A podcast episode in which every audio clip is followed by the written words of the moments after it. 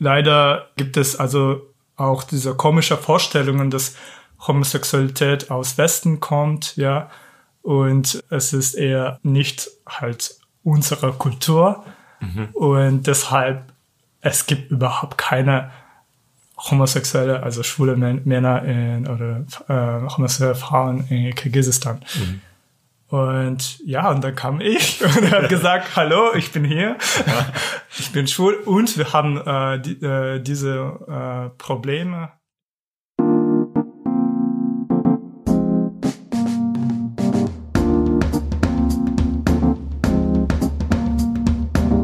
Herzlich willkommen bei Bin ich süß-sauer, Folge 1. Der erste Gast bei Bin ich süß-sauer ist Dastan. Genau, hallo Dastan. Hi. Schön, dass du da bist. Danke, also ich, ich bin echt äh, stolz drauf, dass ich der erste Gast bin. Dastan ist Wanderer, Programmierer, ein Aktivist. Was mich unter seinen vielfältigen Tätigkeiten besonders beeindruckt hat, war sein Projekt Pink Summits. Also was ist Pink Summits? Ja, mit äh, Pink Summits Kampagne ähm, besteige ich die höchste Berge auf jeweiligen Kontinenten, inklusive äh, Everest. Ich war schon auf den drei Bergen, äh, Elbrus, höchster Berg äh, Europas mhm. und Russlands, äh, Kilimanjaro in Afrika und Kosciuszko und jetzt kommt bald auch Aconcagua in Südamerika. Und das mache ich für LGBT-Visibilität, weil in äh, meinem Leben und in der schwulen Bewegung in Zentralasien war es wichtig, unsere Geschichte zu erzählen und diese Sichtbarkeit aufzubauen. Ja. Und durch diese Kampagne kann ich mehr Sichtbarkeit für uns halt aufbauen. Ja. Und das ist, dann werde ich auch der erste Kirgiser, der überhaupt sowas gemacht hat. Mhm. Also das ist auch äh, sehr wichtig als historischer Moment, glaube mhm. ich, für Kirgistan. Und noch dazu ist er schwul. Also das ist mhm. super krass. Wahrscheinlich nicht in Deutschland, aber in Zentralasien schon. Und noch eine Sache ist, dass wir waren immer, also meine, meiner U-Vater, Väter und äh, waren immer einigermaßen Bergsteiger. Ja. Sie waren die ah. Bergnomaden und das ist auch äh, kulturell für mich ein sehr wichtig, weil dann habe ich diese Verbindung ja zu ja zur äh, kulturellen und historischen Kontext von, mhm. äh, von Kirgisistan, ja. Und ich finde echt, echt schade, dass es gab bisher keine Kirgiser, der die Seven Summits geschafft hat, ja, die sieben höchste Gipfel in der Welt. Ich bin echt äh, gespannt und hoff, hoffentlich schaffe ich das am Ende. Dein Coming Out wurde öffentlich gezeigt. Ich äh, habe selbst vieles erlebt. Tatsächlich äh, äh, würde ich auch geschlagen wegen meiner Homosexualität. Das hat, das ist in äh, Süden, im Süden von Kirgisistan passiert. Mhm. Und äh, genau, und ähm, ich hatte auch Probleme mit der Polizei in Kirgisistan und Human Rights Watch, das ist eine internationale Menschenrechtsorganisation, haben genau das recherchiert, ja, die äh, Polizeigewalt gegen homosexuelle Menschen und bisexuelle Menschen in Kirgisistan. Und da hab, haben sie auch mich äh, interviewt und sie haben später nach äh, Leuten gesucht, die öffentlich und offen über ihre Geschichte erzählen konnten. Also es gab fast keiner. Es, es gab keiner, der Kirgiser ist und das ist besonders wichtig in Kirgisistan, weil leider gibt es also auch diese komische Vorstellungen, dass Homosexualität aus Westen kommt, ja, und es ist eher nicht halt unsere Kultur mhm. und deshalb es gibt überhaupt keine homosexuelle, also schwule Männer in, oder äh, homosexuelle Frauen in Kirgisistan. Mhm. Und ja, und dann kam ich und er hat gesagt, hallo, ich bin hier, ich bin schwul und wir haben äh, die, äh, diese äh, Probleme. Ja, da war ich tatsächlich der erste äh, Kirgiser, also ethnisch äh, Kirgiser, der überhaupt äh, öffentlich Coming Out gemacht hat und offen über äh, die Probleme von LGBT-Communities in Kirgisistan gesprochen hat. Also dein Coming Out wurde öffentlich gezeigt. Da hast, da hast du nicht einfach im geschlossenen Raum mit paar Journalisten, Journalistinnen gesessen und dann das gesagt, sondern das war überall zu sehen? Ja, es war überall, äh, mein Interview war überall auf dem Fernsehen, ja, überall auf den verschiedenen Medien, mhm. ja, äh, Zeitungen und so weiter. Und äh, natürlich alle wussten, dass jetzt ja ich schwul bin. Und mhm. äh, andere Leute, die ich überhaupt nicht kannte, mhm. konnten auch mir irgendwie auch erkennen. Mhm. Und das hat zu viele ja, gefährliche Situationen äh, geführt. Aber danach leider gab es auch äh, äh, viel Hass ja, und äh, Gewalt auch gegen äh, äh schwule Aktivisten und äh, Organisationen in Kirgisistan. Mhm. Und ähm, am nächsten Tag nach der äh, Pressekonferenz äh, in 2014, glaube ich, äh, die 13 sogar, äh, die äh, Muftiat, das ist eine Staat, also halbstaatliche Organisation für die Religion. Mhm. Also äh, Islam, also äh, Kirgisistan ist äh, muslimisch mhm. und genau, und sie haben eine Fetwa, also religiösen äh, Gesetz raus, äh, also rausbekommen, oder wie heißt das auf Deutsch? Und äh, da stand, dass alle schwule Männer sollten müssten gesteint werden, weil halt Mohammed so gesagt hat. Es gab unglaublich viel Backlash, auch in äh, Fitnessstudio, ja, wo ich zum ersten Mal da war und dann plötzlich der Eigentümer kam zu mir und sagt mir, hey, ist das du auf dem Video? Äh, der und hat äh, mein Coming Out Video gezeigt. Er meinte, ähm, da hatte ich Glück. Er meinte, okay, also es gibt äh, einige Menschen im, äh, in diesem Fitnessstudio, mhm. die dich erkannt haben und sie haben ihm, also den äh, Betreiber oder Eigentümer de, das Video gezeigt. Aha. Und er meinte, okay, sie wollen jetzt sich sammeln und dich halt ver verprügeln. Oh. Ja, und er hat gesagt, okay, also besser, wenn du jetzt verlässt, äh, das, ah. das den Laden verlässt, sonst ja bekommst du halt ähm, Probleme, Ärger. Und äh, er hat auch mein, mein, mein Video gezeigt Aha. und hat gesagt, äh, also, also, aber er meint, also er meinte, dass ich äh, sein Kunde bin und es ist irgendwie wäre blöd natürlich, wenn er auch was mitmacht, weil also die anderen wollten, dass er das auch mitmacht, dass er dass er dich auch mitschlägt. Ja, ja, ja. Und wie fühlst du dich danach? Also einerseits dachte ich, oh mein Gott, gut, dass er das gesagt hat. ich hatte doch Glück. Danke.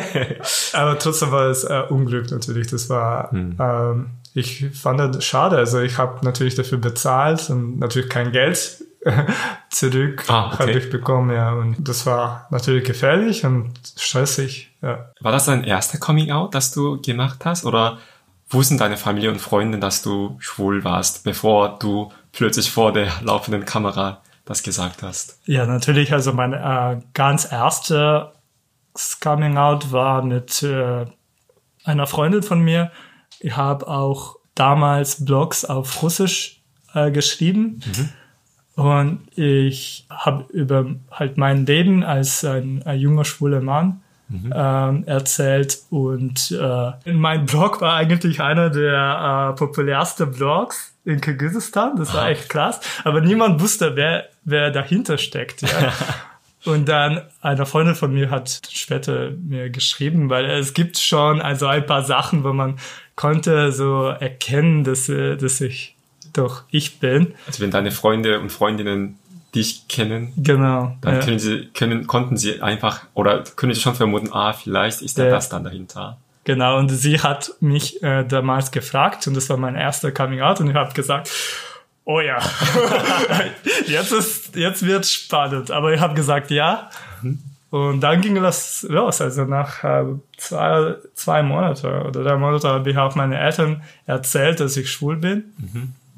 Und äh, das war eigentlich nach meinem Studium in den USA. Habe ich auch da studiert ich konnte nicht sofort sagen, dass ich schwul bin und habe gesagt, okay, ich habe was zu erzählen. Wahrscheinlich, also meine, das, es wird schwierig, ja, für für euch, für meine Eltern und sie hatten natürlich sofort Angst und sie äh, begannen zu, zu, äh, zu fragen, was ist denn los? Mhm. Äh, nimmst du Drogen oder ist jemand schwanger mhm. oder hast du HIV oder mhm. äh, hast du was äh, Illegales gem gemacht oder hast du sogar ge jemanden getötet, hat meine Mama gefragt. Als du also das Gespräch angefangen hattest. Genau. Oder als du gesagt hast, äh, Mama und Papa, ich habe was euch, euch, euch was zu sagen, als du das gesagt hast. Genau. Und sie haben sofort ja angefangen zu fragen, was ist denn da los? Und dann am Ende fragt meine Mama, hey, also bist du Schwuchtel? Aha. Also es gibt so Wort Go Boy auf äh, Russisch, aber es ist so ein bisschen negativ und ich, ich konnte überhaupt nicht antworten, weil ich, ich war echt unter dem Druck, aber es war schon klar, mhm. dass ich äh, schwul bin und genau und ich konnte auch nicht äh, in die Augen von meinen Eltern gucken, weil äh, kulturell bei uns ist es auch halt also ein bisschen schwierig, weil ich habe halt die Träume von meinen Eltern so zerstört. Ich war was, so, was war die Träume von deinen Eltern? Dass äh, äh, dass ich so äh, natürlich beruflich erfolgreich bin, aber auch sehr wichtig, dass ich eine äh, Familie dann später habe. Normale, normale hetero also eine Frau heiraten. Ja, heterosexuelle Familie, ja, mit äh, vielen Kindern. Und das, das ist halt diese normale Vorstellung, wie äh, glückliches Leben in Kirgisistan aussieht, ja. Da leider sollte ich sagen, ja, nein, ich äh, liebe äh, äh, ja, Männer. Mhm. Und äh, aber danach war es äh, echt schwierig. Sie wollten mich äh, halten. Das war eigentlich die erste Frage, meine Mama gestellt hat. Damals habe ich gesagt ja, weil ich wusste, dass es ist auch halt, naja, war wichtig für halt meine Eltern, dass ich ja wahrscheinlich sage, keine Ahnung, also ich konnte nicht Nein sagen, ja, in diesem Moment. Als du dich bei deinen Eltern geoutet hast, haben deine Eltern natürlich sehr überrascht gezeigt. Und vor allem hat deine Mutter dich gefragt, ob du dich heilen lassen möchtest. Und ja. du hast gerade gesagt, dass du Ja gesagt hast. Ja, weil anders äh, ging es leider nicht. Ich wollte nicht äh, die, äh, das Bild von mir weiter zerstören. Und äh, wir waren so erstmal bei diesem Zentrum, republikanischen, republikanischen Zentrum für die Psy psychische Gesundheit oder sowas. Aha. Da waren die, äh, die Ärzte normal, also sie haben gesagt, also wir können ihnen leider nicht helfen, aber hier ist eine Nummer und ma meine Mama ist danach selbst alleine hingegangen Mhm. Und später hat sie mir erzählt, dass es war so eine komische Straße und sie hat diese komische Tür irgendwie am Ende doch gefunden und dann ähm, sie äh, jemand öffnet äh, die Tür mhm. und da wie meine Mama gesagt hat, also da steht weder Mann noch Frau und eine riesige äh, Regenbogenfahne da hinten. Mhm. Also dann plötzlich ja, natürlich hat sie sofort verstanden, also hier helfen sie wahrscheinlich nicht meinem Sohn. Also in dem Sinne, dass die dich zu einer heterosexuellen Menschen konvertieren, so, ne? Also das war äh, eine Schulorganisation, LGBT-Organisation. Ah ja, ah ja, das ist überraschend. Ja, ja. Schöne, und, überraschende Wendung. Und sie äh, haben gefragt, okay, was wollen Sie hier? Mhm. Und meine Mama hat äh, geantwortet, okay, also ich bin äh, lesbisch und ich will mich äh, ja nicht heilen.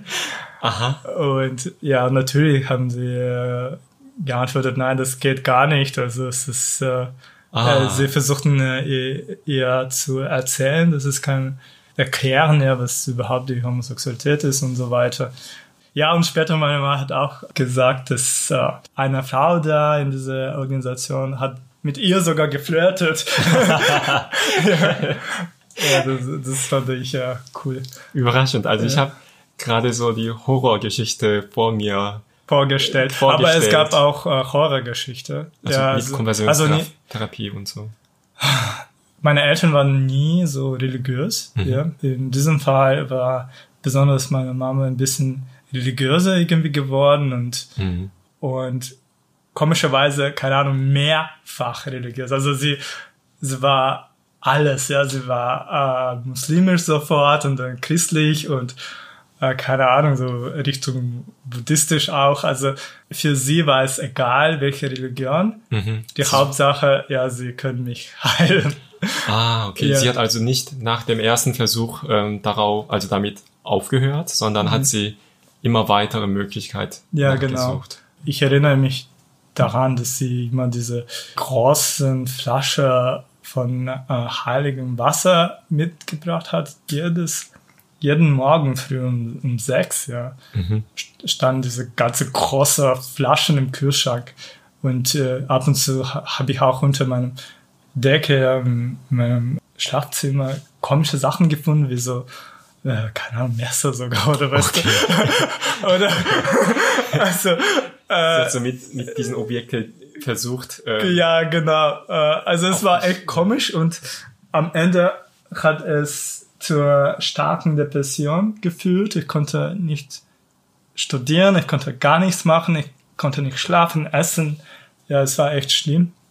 Und dann hat sie endlich aufgehört und verstanden, okay, also es geht einfach nicht weiter. Und jetzt ist sie sehr unterstützend und sie hilft sogar anderen Eltern, ja. Mhm. Und auch erzählt ihre Geschichte, wie wichtig ist es, als Eltern ja, zu helfen. Mhm.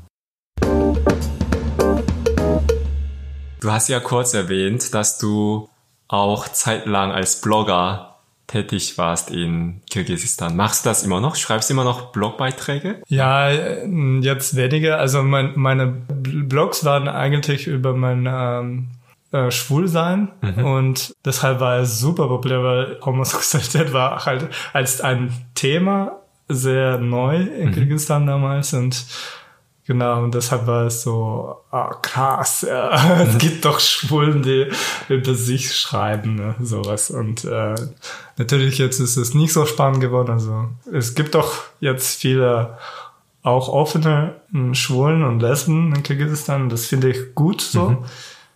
Jetzt äh, mache ich nur Blogs über halt, ja, Wandern, was, was, ich, gerne mag. Ja. Mit dem Alter hat sich das Thema ein bisschen verändert. Wie alt warst du, als du mit dem Blog angefangen hast? Äh, ich war damals 17, ja. Oh, okay. Ja. Und ich hatte ja die höchste Anzahl von Besuchern. Mhm. Äh, aber natürlich nicht die ganze Zeit, sondern äh, bestimmte Perioden, ja, und das war echt geil, ja. Was war dein Lieblingstext, den du da geschrieben hast? Was gefiel dir am besten? Das war echt eine persönliche Text über Sex, hatte. genau, das war mein Lieblingstext. Darf ich das fragen? Ein bisschen persönlich. Ähm, das heißt, du hattest schon in dem Alter als schwuler Mann ähm, Erfahrung mit anderen Männern. Ja. Und wie geht das? Wer in so einem Land, wo ähm, in, in so einem Land in Kirgisistan, wo alles Schwules oder verpönt, ähm, verpönt ist und wo noch kein Tinder gab? Ja, es gab kein Tinder, aber es gab es gab so äh, die normale halt Webseiten mhm. schon, mhm. ja. Und äh, genau, und ich habe da äh, ja einfach äh, zum Sex getroffen. wow, das da. Ja, und äh, es gab sogar es, es gab sogar Dreier. Es, wir waren zu dritt. Uh, das war total, das in total krass. War das dein erster Sex? Ja. Und das war sofort Dreier. wow, das dann. und ähm, aber das hat dir aber trotzdem, äh, was heißt trotzdem, also das hat dir gut gefallen und da hast du gedacht, okay, ich bin schwul und das Nein, ist... leider nicht. Das Nein? War, ja, ja, also äh, hingegen, also wollte ich überhaupt keinen Sex mehr haben, weil es war so sch schrecklich Aha. und so, äh, also es war echt unschön, ja. Also wenn ich jetzt auch denke, mhm. das war eher so schon an der Grenze. Das, aber irgendwie dachte ich, okay, ich wollte jemanden äh, trotzdem treffen und äh, genau deshalb bin, bin, habe ich wieder begonnen, ja, jemanden zu suchen. Ja. ja meine Homosexualität prüfen, ob ich äh, doch schwul bin. Ja, ich war doch, ja, natürlich war ich schwul. Und ähm, wann hast du gemerkt, dass du schwul warst? Das war schon früher, mhm. als ich äh, 15 war, glaube ich, ja. Also es hat echt spät bei mir begonnen. Mhm. Ich war so ein, ein ruhiger Teenager ja, so, äh, und junger Mann und ich ich hatte schon damals so, ich wusste natürlich, was Sex ist, seit ich 13 war wahrscheinlich. Auch ein bisschen später. Mhm. Heutzutage kaum denkbar. ja, genau. Aber dann habe ich so auch zum Beispiel Videos gesehen, ja, die äh, Porn Porno-Videos und ich mochte so die äh, Männer angucken, nicht an, äh, die Frauen und irgendwie, ja, dann ging, ging es los. Also dann hatte ich ja Gedanken, wahrscheinlich bin ich doch schwul. Hm. Und meine Träume, ja, natürlich, jeder hat, ich hoffe, jeder hat erotische äh, Träume und die waren eher so Richtung, ja, homosexuell. Ja. Konntest du da in deinem Freundeskreis oder in der Familie so ein bisschen Unterstützung finden oder jemandem das offen erzählen? Damals? Hm. Nein, überhaupt nicht. ah, das war ich ja. Deshalb hast du ja mit dem Blog angefangen. Ja, genau. Okay. Und äh, also meine Coming-out-Geschichten begannen nur später, also als ich aus den USA zurückkam und ja, meinen Aktivismus be begonnen habe. Ja. Das äh, fand ich damals äh, sehr äh, wichtig, meine persönliche Stories äh, über meine persönliche Geschichte zu erzählen über die Gewalt ja von äh, von der Polizei und wie ist das wichtig für uns in einem Land wohnen ohne Hass und, und Gewalt. Ich sollte dann danach meine Eltern hatten echt viel Sorgen und ich sollte äh, mal auch in Kasachstan äh, kurz äh, leben und genau und äh, meine Eltern haben auch äh, dazu gezwungen, dass ich endlich mal für ein äh, Studium in Europa äh, mich halt bewerbe und das hat ja später geklappt. Deshalb bin ich auch in Europa. Du warst davor in den USA als Student oder Schüler? Ja, als Student. Ja, und die, äh, meine Eltern haben auch so komisch reagiert. Sie haben gesagt, mhm. oh, wir sollten dich nicht äh, in die USA schicken, weil äh, das ist halt, ja, die ganze Westen haben sie dich geändert und also die, mhm, mhm. ja, du bist deshalb homosexuell geworden. Das kenne ich auch. Also mein Vater hat mir auch genau das vorgeworfen. Ich wäre schwul geworden, weil ich in Deutschland studiert habe. Sie ja. hatten auch die Vorstellung, dass also Homosexualität, das tun nur westliche Menschen. Sowas gibt es bei uns nicht, im Anführungszeichen, was überhaupt nicht stimmt. Aber so denken, keine Ahnung, das ist vielleicht ähm, eine Art und Weise zu verstehen oder nicht zu verstehen. Wie alt warst du, als du in den USA warst? 18, 19, ja. Ah ja, und warst du dann ja. ganz alle, alleine da? Ja, ganz alleine, ja. Und äh, äh, das war eine krasse Zeit, weil äh, in dieser kurzen Zeit konnte ich mich äh, auch endlich akzeptieren, dass ich schwul bin. Mhm. Genau in dieser Zeit war ich äh, zum ersten Mal in einer Schulorganisation mhm. äh, in, äh, in den USA. Das hat auch lange gedauert, weißt du. Ich ja. stand da äh, vor der Tür, ich glaube 30 Minuten oder so. und ich wollte so reinschmuggeln, so dass niemand mich sieht. Mhm. Also das war echt äh, rückblicken, äh, das war auch ganz ja lächerlich, wie ich das welche so Sorgen da ich hatte. Aber ja, das hat mich, also diese Zeit hat mich echt äh, auch viel geändert.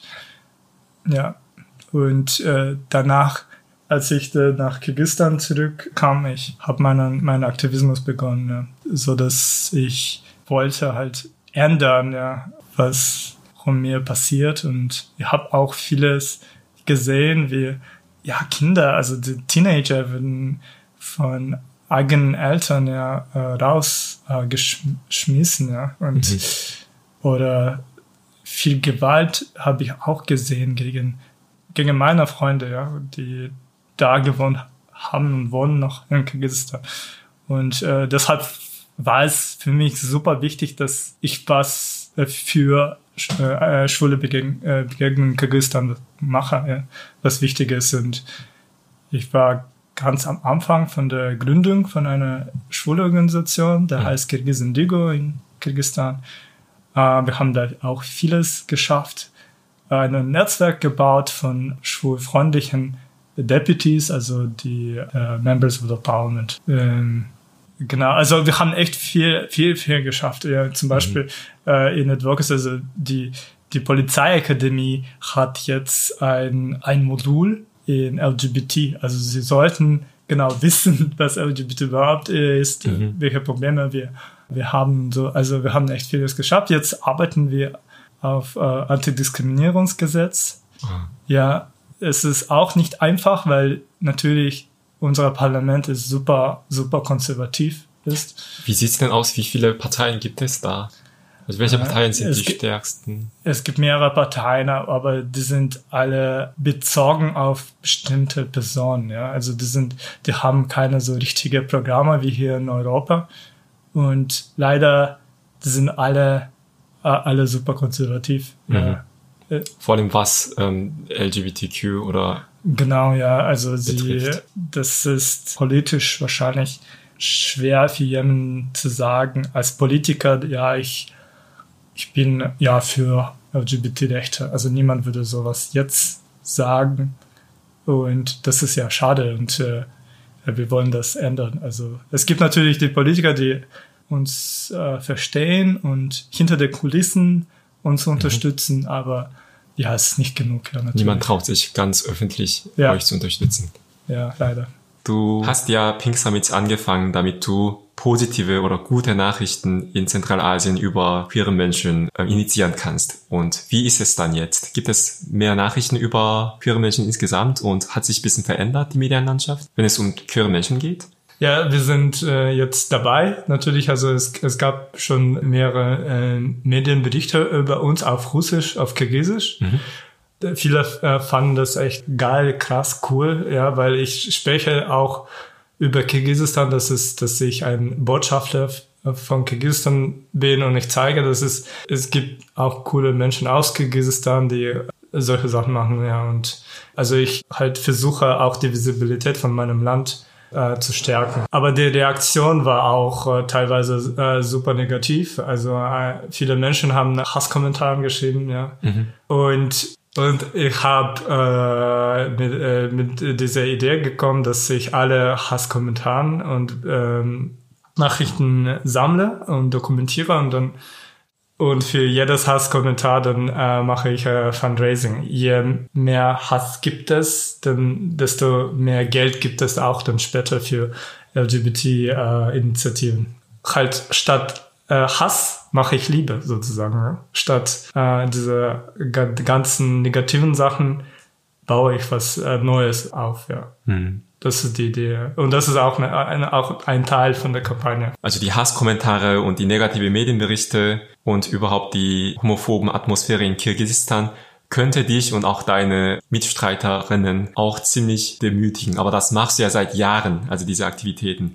Vor allem als Gruppe nachhaltig weiterzumachen. Wie machst du das? Das ganze Aktivismus in meinem Leben habe ich einfach als einen Teil von meinem Leben gemacht. Mhm. Das heißt zum Beispiel, vieles, was ich mache, sind auch persönlich, ja, persönlich ist politisches ja, mhm. und und zum Beispiel äh, die ganze Coming-out-Geschichte ja, von mir sind eigentlich politische Instrumente, die ich benutze. Ja. Woher finde ich die Energie? Ich finde die Energie davon, dass ich sehe, wie ich äh, Leute oder die Meinungen von Leuten ändern kann. Ja. Also zum Beispiel, es geht nicht nur um meine Familie oder Freundenkreis, sondern auch viel mehr Leute.